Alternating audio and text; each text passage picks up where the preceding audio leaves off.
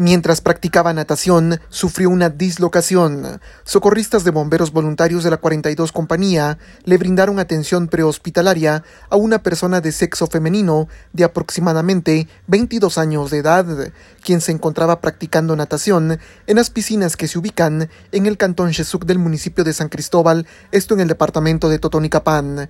Al llegar los paramédicos, se constata que la fémina sufrió una dislocación en el hombro del lado izquierdo, por lo que fue trasladada a la emergencia del hospital departamental. Desde Emisoras Unidas de Totonicapán informa Alberto Chaclán, primera en noticias, primera en deportes.